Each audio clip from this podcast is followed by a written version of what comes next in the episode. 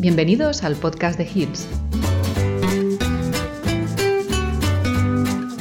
En este episodio, Cecilia Villaverde, doctora por la Universidad Autónoma de Barcelona, diplomada americana y europea en nutrición animal y consultora en Expert Pet Nutrition, resume las recomendaciones de la WASABA, la Asociación Mundial de Veterinarios de Pequeños Animales, para elegir un alimento.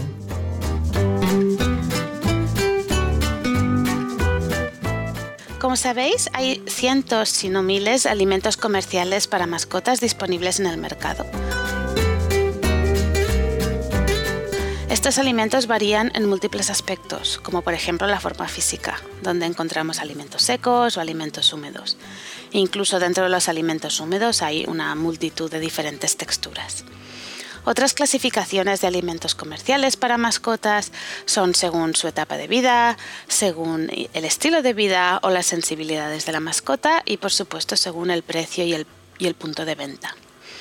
Es importante tener en cuenta que no existe un solo alimento ideal para todos los perros o todos los gatos, con lo que la variedad de alimentos en el mercado es algo positivo, en el sentido de que nos permite individuar la elección de alimento ah, y encontrar algo que vaya bien en cada caso, ¿no? Y, esto no, no siempre es es el único alimento para toda la vida de la mascota. ¿no? A medida que la mascota envejece o si aparecen enfermedades, tendremos que encontrar un nuevo alimento. Sin embargo, esta gran variedad de alimentos sumada a mensajes de marketing que en muchas ocasiones pueden ser contradictorios, puede causar confusión en el consumidor a la hora de elegir un alimento para su perro o para su gato. y hay una dificultad clara en separar lo que es ciencia o conocimiento basado en la evidencia y lo que son más tendencias o modas. ¿Cómo se define la calidad de un alimento para mascotas? Esta se define por el valor nutritivo del alimento y su seguridad. Estas dos cosas son muy importantes. El alimento tiene que aportar los nutrientes y la energía que necesita el perro o el gato de una manera segura, que no cause enfermedad o no cause problemas.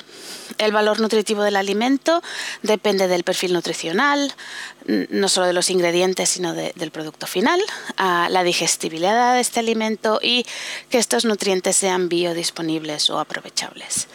La seguridad del alimento depende de que el, alimento esté libre de toxinas, libre de patógenos como bacterias o parásitos y libre de, por ejemplo, productos de oxidación u otras sustancias indeseables. Entonces, es importante notar que la calidad no solo depende de, los ingredientes, de, que sean nutritivos y seguros, sino del producto final, ya que la combinación de los ingredientes puede afectar a, su valor nutritivo, por ejemplo, y a su biodisponibilidad. Más aún hay que tener en cuenta el efecto del procesado, el efecto del almacenaje ah, y por supuesto el efecto sobre el individuo. De nuevo, ciertos alimentos que pueden ser muy bien tolerados en algunos casos, pues otros individuos, otros perros o gatos igual no los toleran tan bien. Lamentablemente, el evaluar el valor nutritivo y la seguridad del alimento mirando el etiquetado es una tarea bastante difícil. ¿Quién decide el etiquetado? ¿Cómo se regulan los alimentos para mascotas a nivel legal? Ah, la alimentación animal está regulada a nivel de la Unión Europea.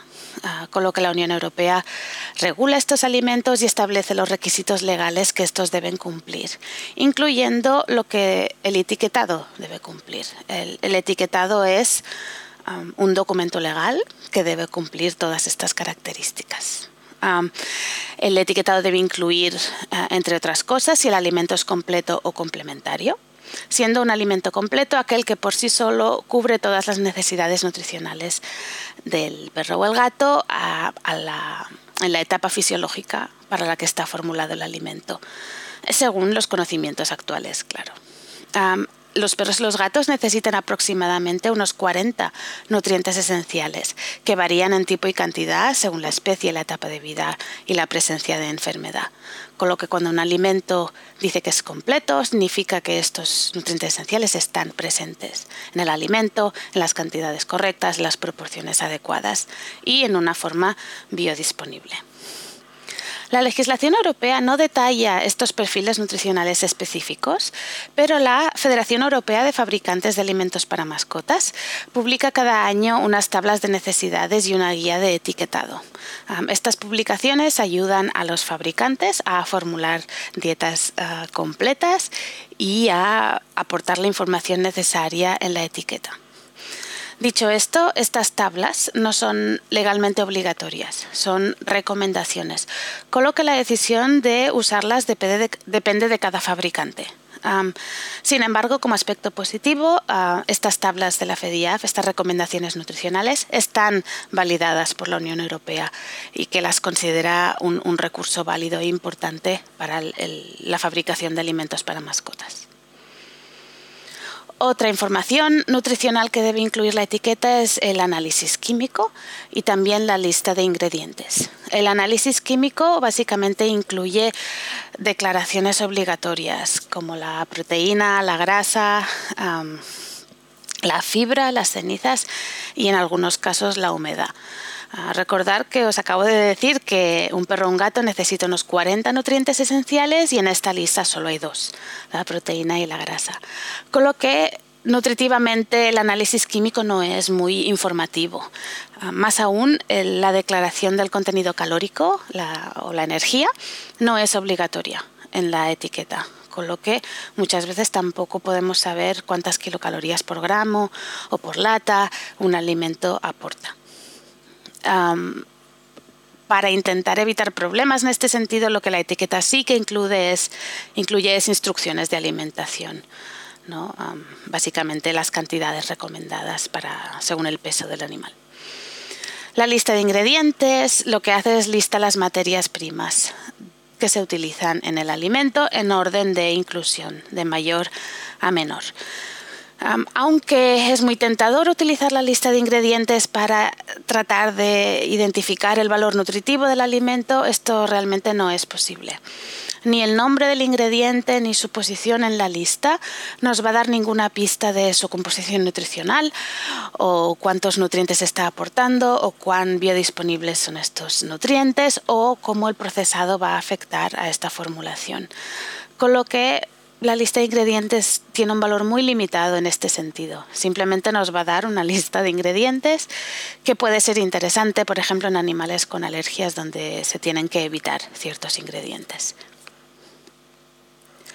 Por lo tanto, lo que quiero comunicar es que la información del etiquetado es por sí sola insuficiente para determinar si un alimento es de calidad y por, calidad me refiero a es este alimento adecuadamente nutritivo para, para mi animal y es seguro. Por eso la WSAVA o WASABA o la Asociación Mundial de Veterinarios de Animales de Compañía ha desarrollado un documento con consejos prácticos para elegir un alimento o alimentos adecuado para perros y gatos según su etapa de vida. Consejos prácticos para elegir un alimento. El equipo veterinario debe realizar una evaluación nutricional para ayudar a los propietarios de mascotas o los cuidadores a decidir el mejor plan nutricional en cada caso. El Comité de Nutrición de la WhatsApp tiene en su página web varias herramientas a disposición del equipo veterinario para realizar esta evaluación.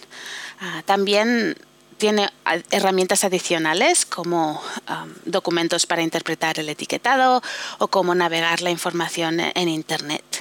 Um, uno de los documentos que, la WhatsApp, el grupo de nutrición, tiene en su página web es el documento Recomendaciones para seleccionar el alimento para su mascota, que es lo que estamos discutiendo aquí aunque está bastante centrado en la legislación de Estados Unidos, la mayoría de consejos también son aplicables en Europa y en España para ayudar a realizar esta elección. Este documento no es estático y ah, puede ser actualizado en el futuro, con lo que es recomendable consultar la versión en la web de forma regular para asegurarnos de que estamos utilizando la versión más actualizada.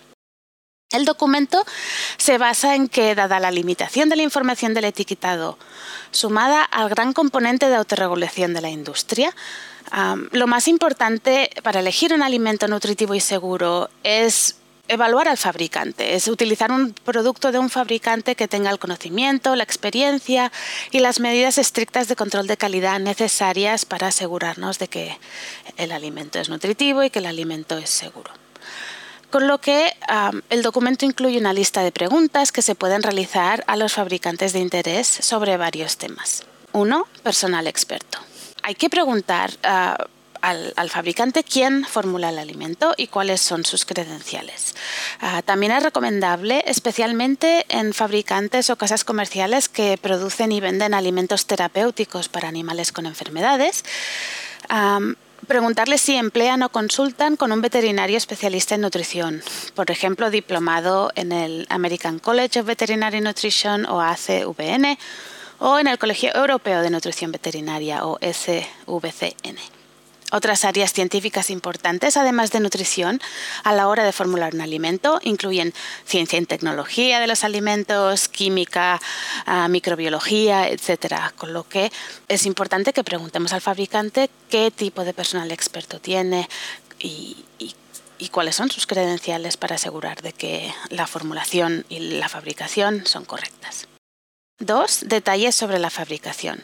¿Quién produce y empaqueta el producto y qué medidas de control de calidad se emplean? Eh, desde el principio, ¿no? desde la recepción de los ingredientes en la fábrica hasta el embalaje del producto final y su envío a las tiendas, eh, para asegurar que tanto los ingredientes como el producto final cumplen los requisitos nutritivos y de seguridad. También es importante conocer cómo responden los fabricantes ante problemas o errores que puedan aparecer ya que estos siempre son posibles. ¿no? ¿Cuáles son las acciones que, los fabricantes van a hacer si detectan un error durante este proceso de fabricación? ¿Cómo van a actuar para asegurar de que nuestras mascotas están libres de problema? Tres, determinación de la adecuación nutricional.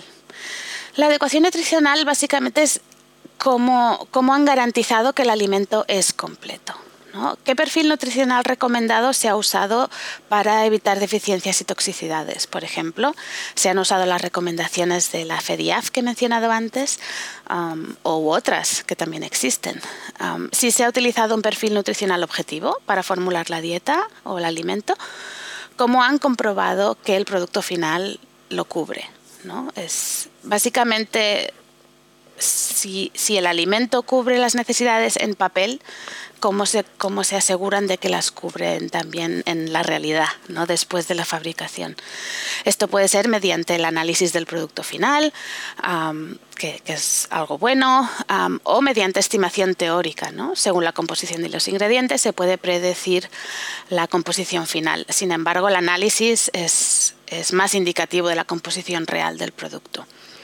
También es interesante preguntar si el alimento se ha sometido a pruebas de adecuación nutricional, mediante la alimentación a perros y gatos durante un periodo de tiempo y examen veterinario de estos animales. 4. Contenido nutricional del alimento. como os he comentado antes, en la etiqueta la mayoría de los nutrientes no están declarados, ya que no son de declaración obligatoria. pero en algunos casos nos puede interesar el, contenido de algún nutriente en especial. Por ejemplo, queremos saber la cantidad de ácidos grasos omega 3 o la cantidad de calcio o la cantidad de fósforo. Entonces, lo que tenemos que hacer es llamar al fabricante y preguntarle esta información, con lo que es deseable que el fabricante conozca esta información. otra información que el fabricante debe de conocer y transmitir si se pregunta es el contenido en energía, las kilocalorías por kilo del alimento. Con lo que podemos llamar al fabricante, preguntarle si nos puede dar esta información. Si no nos la puede dar, es un problema. Finalmente, investigación. Siempre es deseable que el fabricante tenga una fuerte base científica, ¿sí? para ah, confirmar cualquier alegación que el producto haga y confirmar que el alimento cumple su función. Las alegaciones son ah, estas afirmaciones que se hacen en los alimentos ¿no? para huesos fuertes o para salud de la piel, etcétera. Con lo que hay que preguntar, ¿no? Ah, sobre todo en casos de estas alegaciones o en alimentos veterinarios para pacientes con enfermedades, hay que preguntar si estos productos han sido evaluados científicamente y cómo. ¿no? Por ejemplo, han realizado estudios clínicos con el alimento en sí o han realizado estudios clínicos con un nutriente de interés. Y siempre es aún mejor si estos estudios han sido publicados en revistas científicas para que la comunidad ah, veterinaria y de otras ciencias puedan revisarlos. si la compañía ha hecho los estudios pero simplemente son datos internos, es más difícil de evaluar. Aunque es mejor que si no hacen ningún estudio, claro. El equipo veterinario, mediante el uso frecuente de la evolución nutricional, lo que va a hacer es identificar las sensibilidades, los factores de riesgo nutricionales en cada mascota, en cada etapa. Por ejemplo, si tenemos un, por ejemplo, un perrito senior que, con poca actividad y que es de una raza como el labrador, sabemos que la obesidad va a ser un riesgo nutricional y esto puede afectar la elección de dieta o, por ejemplo, en algunos gatos, si tienen problemas urinarios, ¿no? Esto también nos va a afectar la elección de dieta. Y todo esto se puede identificar en la evaluación nutricional que va a realizar el equipo veterinario. Más aún, ah, el hecho de realizar estas evaluaciones nutricionales de forma frecuente hace que el equipo veterinario tenga experiencia con diferentes productos, diferentes marcas y además van a usar la herramienta aquí descrita ah, para evaluar a los fabricantes. Esta combinación de, de utilizar esta herramienta, de realizar evaluaciones nutricionales de forma frecuente y recolectar esta información, hace que el equipo veterinario sea un recurso invaluable para los cuidadores de mascotas para obtener información contrastada y obtener información fiable sobre la calidad del alimento.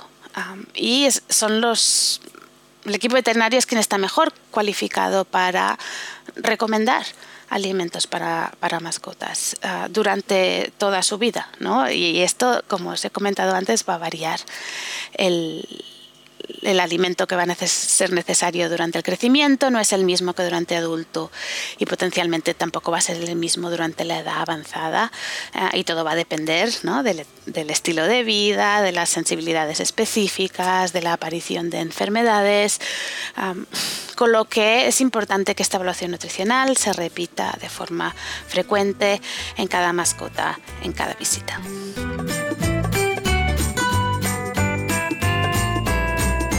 Y hasta aquí este episodio sobre la selección del alimento para animales de compañía.